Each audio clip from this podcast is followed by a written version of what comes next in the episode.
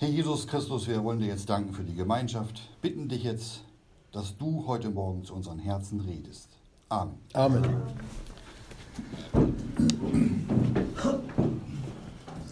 Ja, es geht heute Morgen ins Johannesevangelium Kapitel 5. Und da lesen wir gleich zusammen die Verse 5 und 6. Und auch noch ein paar andere Verse. Überschrift heute, willst du gesund werden? Eine Frage, die der Herr Jesus einem kranken Mann gestellt hat. Das war in Jerusalem an einem Teich. Und dieser Teich, der wurde auf Hebräisch Bethesda genannt. Und bei diesem Teich, da waren auch fünf Säulenhallen. Und da waren viele Kranke, die lagen in diesen, in diesen Säulenhallen.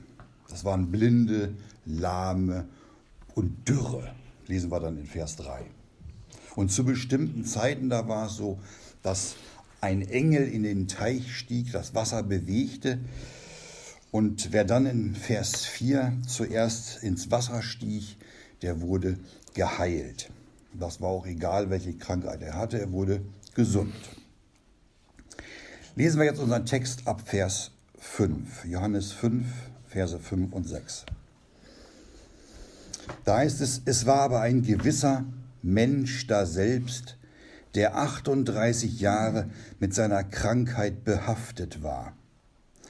Als Jesus diesen Dalagen sah und wusste, dass es schon lange Zeit so war, spricht er zu ihm, willst du gesund werden? Diese Frage, willst du gesund werden, die stellte Herr Jesus auch heute uns. Kommen da noch im Laufe der Verkündigung drauf. Wir werden heute uns aber hauptsächlich um diesen kranken Mann, äh, um diesen kranken Mann befassen, der da 38 Jahre lang krank war. Das war noch vor der Kreuzigung unseres Herrn Jesus. Und zu dieser Zeit, da gab es noch Zeichen und Wunder, die durch Gott bewirkt wurden. Und so sandte Gott, lesen wir zu bestimmten Zeiten, einen Engel, der ins Wasser stieg und das Wasser bewegte. Dieser Teich, der war an diesem, der war mitten in Jerusalem. Und da waren fünf Säulenhallen lesen wir. Viele Kranke waren darin. Eine Menge steht da, heißt es. Und all die Kranken in diesen Säulenhallen, das waren Menschen, die auf die Gnade und die Barmherzigkeit Gottes angewiesen waren. Dieser Teich mit dem Namen Bethesda, der lag in der Nähe des sogenannten Schaftores. Und Gott selbst hatte durch diesen Teich etwas für die Bewohner der Stadt Jerusalem getan. Dieser Teich war was ganz Besonderes. Das können wir vergleichen mit dem früheren Auftreten der Richter, mit der Sendung von Propheten oder mit der Erscheinung eines Engels. Und in Vers 4 heißt es auch, denn zu gewissen Zeiten stieg ein Engel in den Teich herab und bewegte das Wasser. Wer nun nach der Bewegung des Wassers zuerst hineinstieg, ward gesund, mit welcher Krankheit irgend er behaftet war. Dieses Herabsteigen des Engels, das war ein Zeugnis Gottes, nämlich, dass Gott barmherzig ist und sich seinem Volk Israel erbarmt. Und auch der hebräische Name des Teiches, der weist da deutlich darauf hin. Bethesda heißt nämlich übersetzt Haus der Barmherzigkeit. Somit, somit war der Engel, der zu gewissen Zeiten in diesen Teich stieg, für sein Volk eine klare Bestätigung, ein Hinweis auf den, auf den kommenden Messias.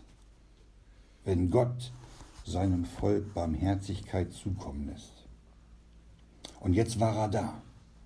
Der Sohn Gottes, der Messias, der stand dort am Teich Bethesda. Müssen wir uns mal vorstellen, wie das war. Der Herr Jesus war jetzt persönlich dort an dem Teich. Und er sah dort die Säulenhallen. Und er sah dort nur Qual und Elend und Krankheit. Wir lesen von Kranken, von einer Menge Kranken. Wir lesen von Blinden, von solchen, die nicht, nicht sehen konnten. Wir lesen von Lahmen, die kaum oder, oder gar nicht laufen konnten. Und wir lesen von Dürren, von unterernährten Menschen, die vollkommen geschwächt waren. Da war nach Vers 5 ein gewisser Mensch da selbst, der 38 Jahre mit seiner Krankheit behaftet war. 38 steht in der Symbolik für Krankheit. Das Volk Gottes, sein auserwähltes Volk, war krank. Und all die Kranken in den Säulenhallen, die stehen für das kranke Volk Israel, das blind und lahm und dürr war. So sah der Herr Jesus das Volk und stand an diesem Teich. Und dann sagt der Herr Jesus zu dem, der da schon 38 Jahre krank war, willst du gesund werden? Das war eine klare und deutliche Frage. War nun, war dieser Mensch nun bereit, so wie er war, sich ihm anzuvertrauen, der ihn hier fragte? Und die Antwort oder, oder die Frage, die stellte der Jesus diesem Mann ganz präzise und ganz einfach. Und diese Frage, die ließ eigentlich nur ein Ja oder ein Nein zu. Die Antwort dieses kranken Menschen, die war auf jeden Fall einfacher zu gehen oder einfach einfacher zu geben, als sich mühsam und schwerfällig nach der Bewegung des Wassers zum Teich zu begeben. Das ist klar. Und bei der Beantwortung der Frage, da hätte der Kranke auch nicht mit anderen ringen oder mit, ihren, mit ihnen konkurrieren müssen, um zuerst ins Wasser zu kommen. Und es wurde bei der Beantwortung der Frage auch nicht die Hilfe von anderen Menschen benötigt. Er musste nur Ja oder Nein sagen. Er musste nichts tun, was er nicht konnte.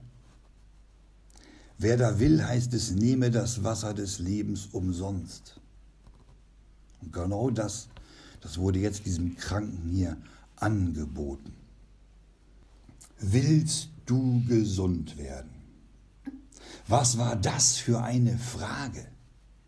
Sowas hatte vorher noch niemand gehört an diesem Teich. Der Engel, der hatte nur das Wasser bewegt, aber nie überhaupt was zu den Kranken gesagt. So eine Frage, die hatte dort noch niemand gestellt.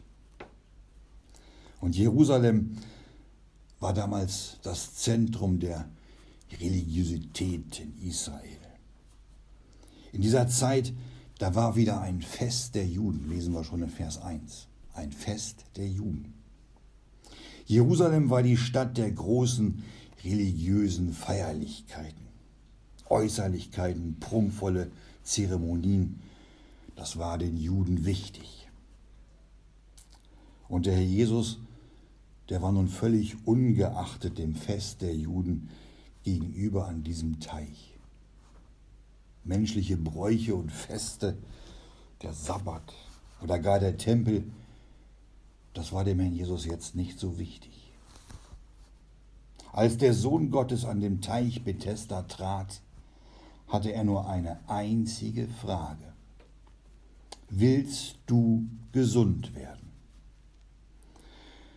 Durch seine Gegenwart an diesem Teich, durch, das, durch die Gegenwart des Herrn Jesus, da verblasst die Wohltat dieses Teiches. Sie verblasst und verschwindet vor der Herrlichkeit des Sohnes Gottes. Der Herr Jesus ging doch nach Apostelgeschichte 10, 38 umher, wohltuend und heilend alle, die vom Teufel überwältigt waren. Und da lagen sie und da saßen sie vor ihm, diese vom Teufel überwältigten. Ganz im Gegensatz zu dem religiösen Treiben der Juden, die sich mehr um ihre Feste, ihre Satzungen und ihre Gesetzeslehren kümmerten, ging der Herr Jesus hin zum Teich Bethesda. Und er sah die Kranken, er sah das Elend. Was wird der Kranke jetzt wohl gedacht haben? Der hatte den Herrn Jesus noch nie gesehen und er kannte ihn auch nicht. Wie wäre, wie gerne wäre er gesund gewesen. Und wie gerne würde er laufen können, gehen können. Aber er lag auf seinem Bett, lesen wir. Das war kein Bett mit Füßen, Matratze, Kopfkissen und Decke, wie wir das heute kennen. Das war so eine harte, zusammengezimmerte Liege aus Holz. Vielleicht noch ein Strohkissen dazu. Mehr hatte der nicht. Manche hatten noch nur so eine Matte, die man aufgerollt hatte. Der hoffte sehr, gesund zu sein, seine Beine bewegen zu können. Und so wartete er schon viele Jahre darauf, dass ihm jemand hilft, um ins Wasser zu kommen, wenn es vom Engel bewegt wurde. Gott sieht die Gedanken der Menschen und er sieht auch den Herzenszustand der Menschen. Und so sah der Sohn Gottes diesen Menschen, der seine Hoffnung, vielleicht wieder gesund zu werden, schon aufgegeben hatte. Willst du gesund werden? Der Jesus wusste genau, was dem Kranken fehlte. Er musste ihn nicht fragen, was er tun soll oder was sein größter Wunsch war. Gott kennt die Menschen. Und so wusste der Herr Jesus auch, was diesem Kranken fehlte. In Vers 6 heißt es dann, dass Jesus wusste, dass dieser schon lange Zeit krank war, nämlich 38 Jahre. Dieser Kranke hat auf diese Frage nicht Ja gesagt. Der sagt nicht Ja, ich möchte gesund werden. Gucken wir mal nach, was er auf die Frage geantwortet hat. Vers 7 sagt er, Herr, ich habe keinen Menschen, dass er mich, wenn das Wasser bewegt worden ist, in den Teich werfe. Indem ich aber komme, steigt ein anderer vor mir hinab. Er hätte doch viel kürzer antworten können. Ein Ja hätte gereicht auf diese Frage.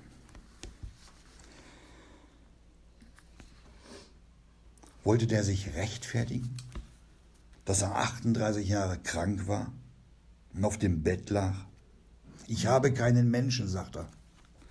Niemand kümmert sich um mich und wirft mich in den Teich. Die Antwort auf die Frage, die offenbarte seine Resignation. Selbstaufgabe. Denn wer es irgendwie doch, oder wenn er es irgendwie doch ans Wasser geschafft hätte, sich womöglich mit den Händen dahin oder mit den Armen dahin gezogen hätte, dann war immer ein anderer schneller als er. Und jetzt sehen wir mal, was der Herr Jesus ihm dazu sagt. Vers 8 sagt er, stehe auf, nimm dein Bett auf und wandle. Und der kranke Mensch wurde gesund, lesen wir in Vers 9. Und alsbald ward der Mensch gesund und nahm sein Bett auf und wandelte. Der nahm sein Bett auf und wandelte. Er wurde gesund. Er gehorchte. Er nahm sein Bett auf und wandelte. Er musste das was er zuvor oder was ihn zuvor getragen hat, nämlich sein Bett, selbst aufnehmen und es tragen. Gott schenkte dem Menschen, diesem Menschen die Freiheit, selbst zu wandeln und das aufzunehmen, was er jetzt nicht mehr brauchte. Er wurde fähig gemacht, seine Last zu tragen. Und die Krankheit, die ihn so viele Jahre an das Bett gefesselt hatte, die war jetzt weg. Er war frei von der Bettlägerigkeit. Er konnte gehen und Lasten tragen. Und die religiösen Juden, ja, die hatten jetzt nichts Besseres zu tun, als zu dem Geheilten zu sagen, Vers 10, es ist Sabbat. Es ist dir nicht erlaubt, das Bett zu tragen. Obwohl der Sohn Gottes eben gerade zuvor in Vers 9 sagte, nimm dein Bett auf und wandle, sagten jetzt die Juden das Gegenteil. Die haben doch das Bett gesehen, als ein Zeugnis gesehen, dass der ehemals kranke Mensch jetzt trug. Aber da war keine Freude bei den Juden über die Heilung, auch keine Ehrfurcht vor Gott der jedoch ganz offensichtlich ein Wunder getan hat. Solche Zeichen konnte nur der ersehnte Messias tun. Die jüdischen Schriftgelehrten, die wussten das ganz genau. Aber das war denen egal. Die waren religiös und die wollten nur, dass ihre Satzungen und religiösen Gesetze gehalten werden. Es ist Sabbat, sagten sie. Es ist dir nicht erlaubt, das Bett zu tragen.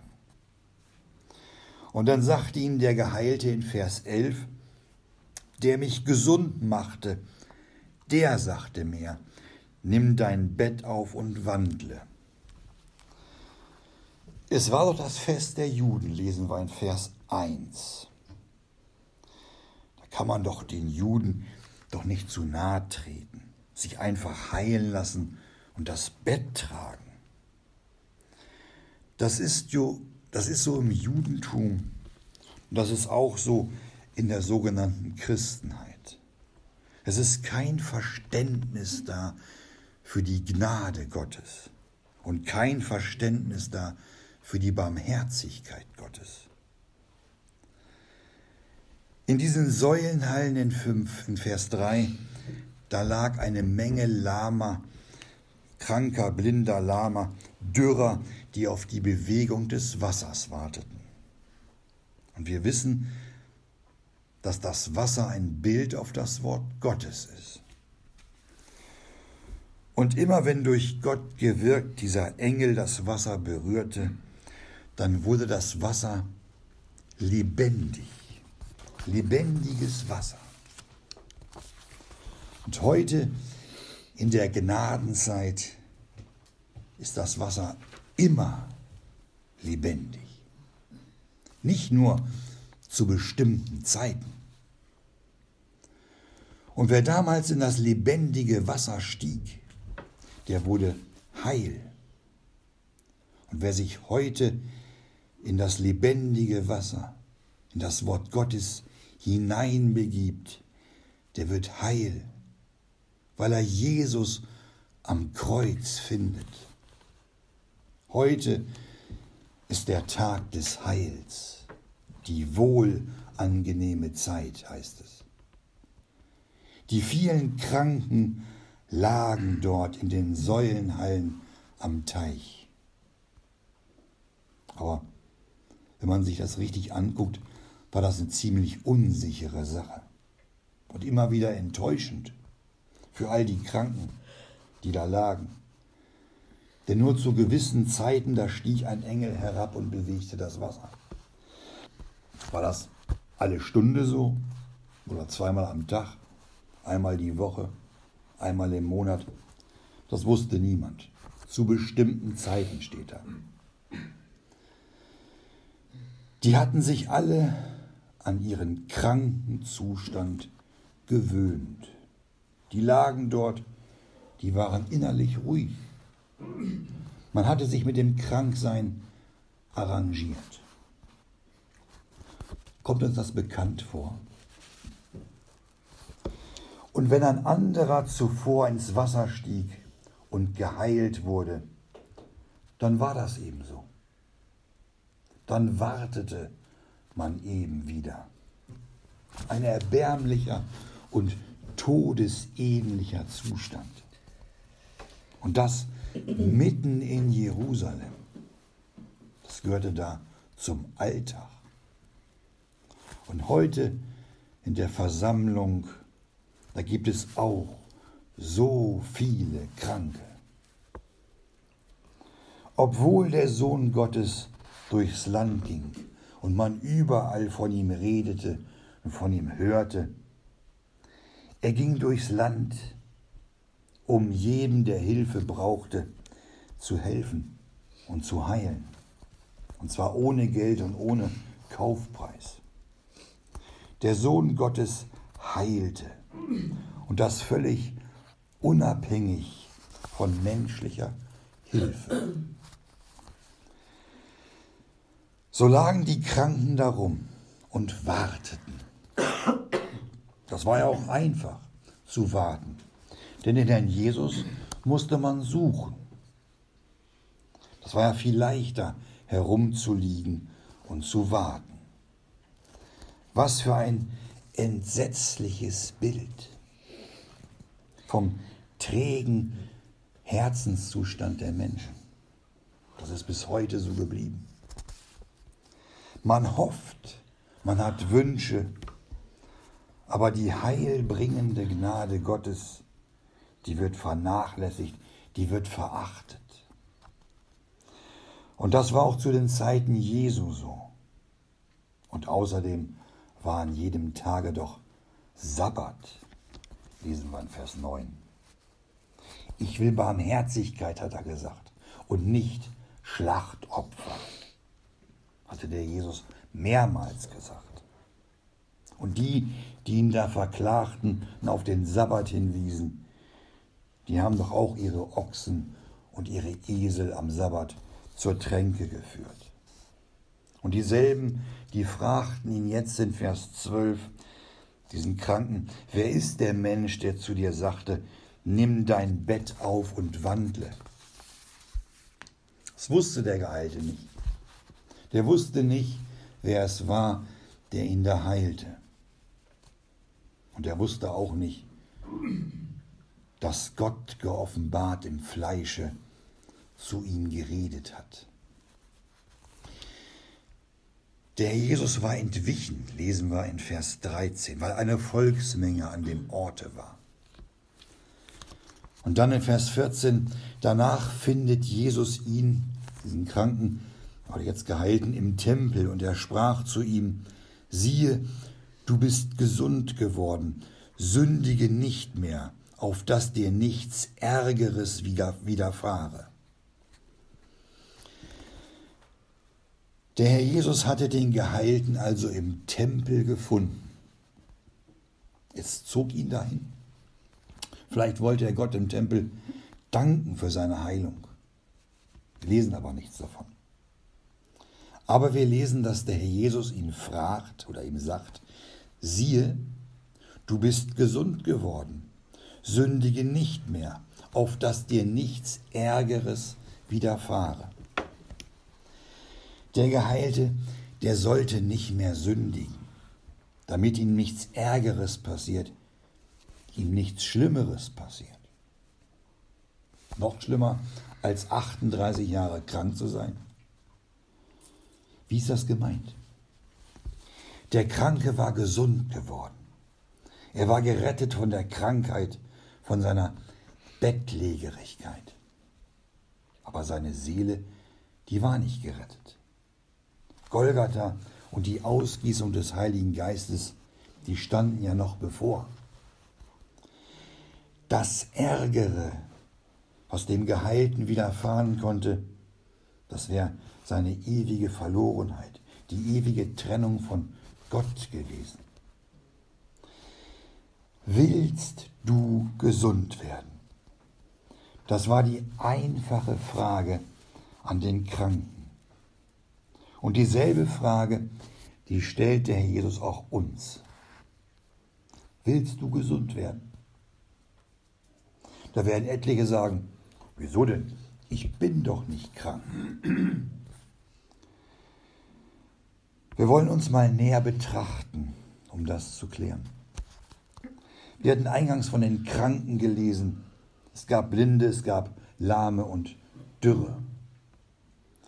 Wie sieht es heute in den Versammlungen aus? Bei den meisten Gläubigen ist doch geistliche Blindheit normal geworden. Und so wie die vielen Blinden damals, da gab es auch heute viele, oder gibt es heute viele geistlich Blinde.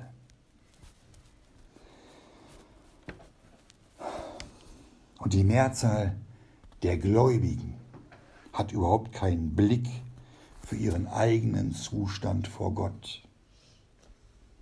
Und wenn denen die Frage gestellt wird, willst du gesund werden, dann suchen die genauso wie der Bettlerige damals nach Ausreden.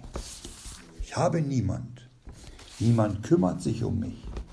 Die anderen sind schuld, dass ich blind bin. Keine Schuldanerkenntnis, keine Selbsterkenntnis. Wie furchtbar ist geistliche Blindheit. Man leidet immer Mangel in allem und man erkennt den Herrn Jesus nicht. Ein elender Zustand. Die geistlich Blinden, die gehören zu denen nach Offenbarung 3, Vers 17, die elend sind, jämmerlich, arm und blind und bloß sind. Die gehören zu solchen, die sich Augensalbe kaufen müssen, um wieder sehen zu können. Buße ist damit gemeint, mit dieser Augensalbe. Die sind krank, krank an Streitfragen. Aber die wissen nichts, sondern sind krank an Streitfragen und Wortgezänken, sagt die Schrift. Ihr Blinden, hört doch zu. Nehmt das Wort Gottes als Wort Gottes auf und sinnt darüber nach und betet, damit in den Herzen Licht wird und die Augen des Herzens wieder sehend werden. Und Lahme haben wir auch in den Versammlungen. Das sind die, die wohl ab und zu kommen, die schaffen es gerade so.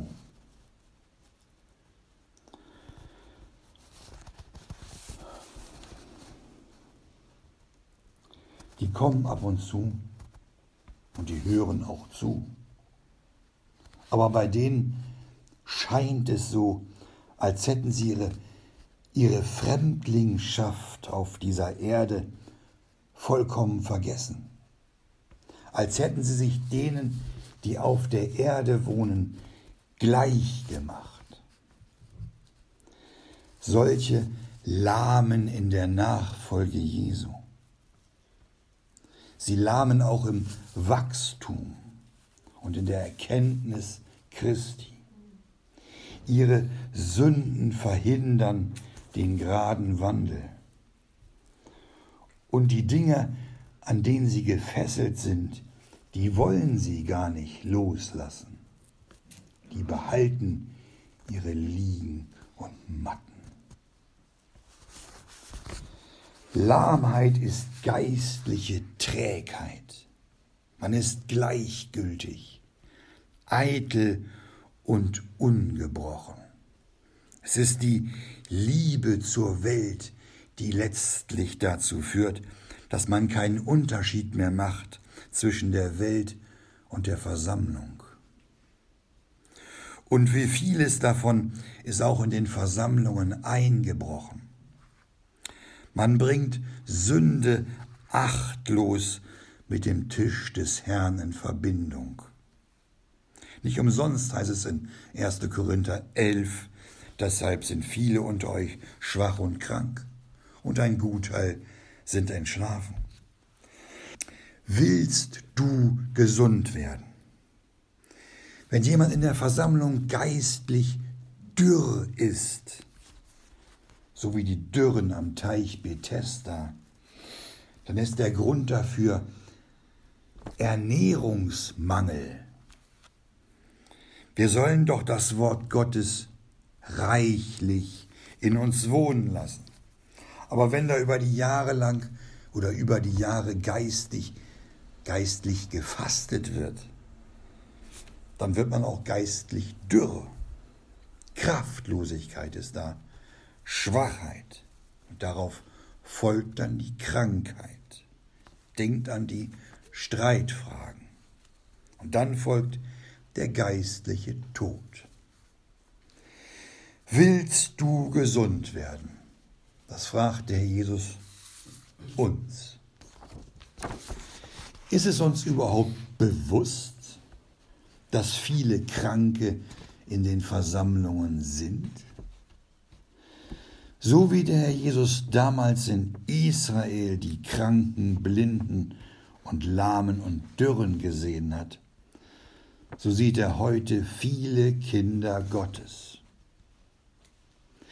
Israel hatte den, den Herrn verworfen und ihn ans Holz genagelt.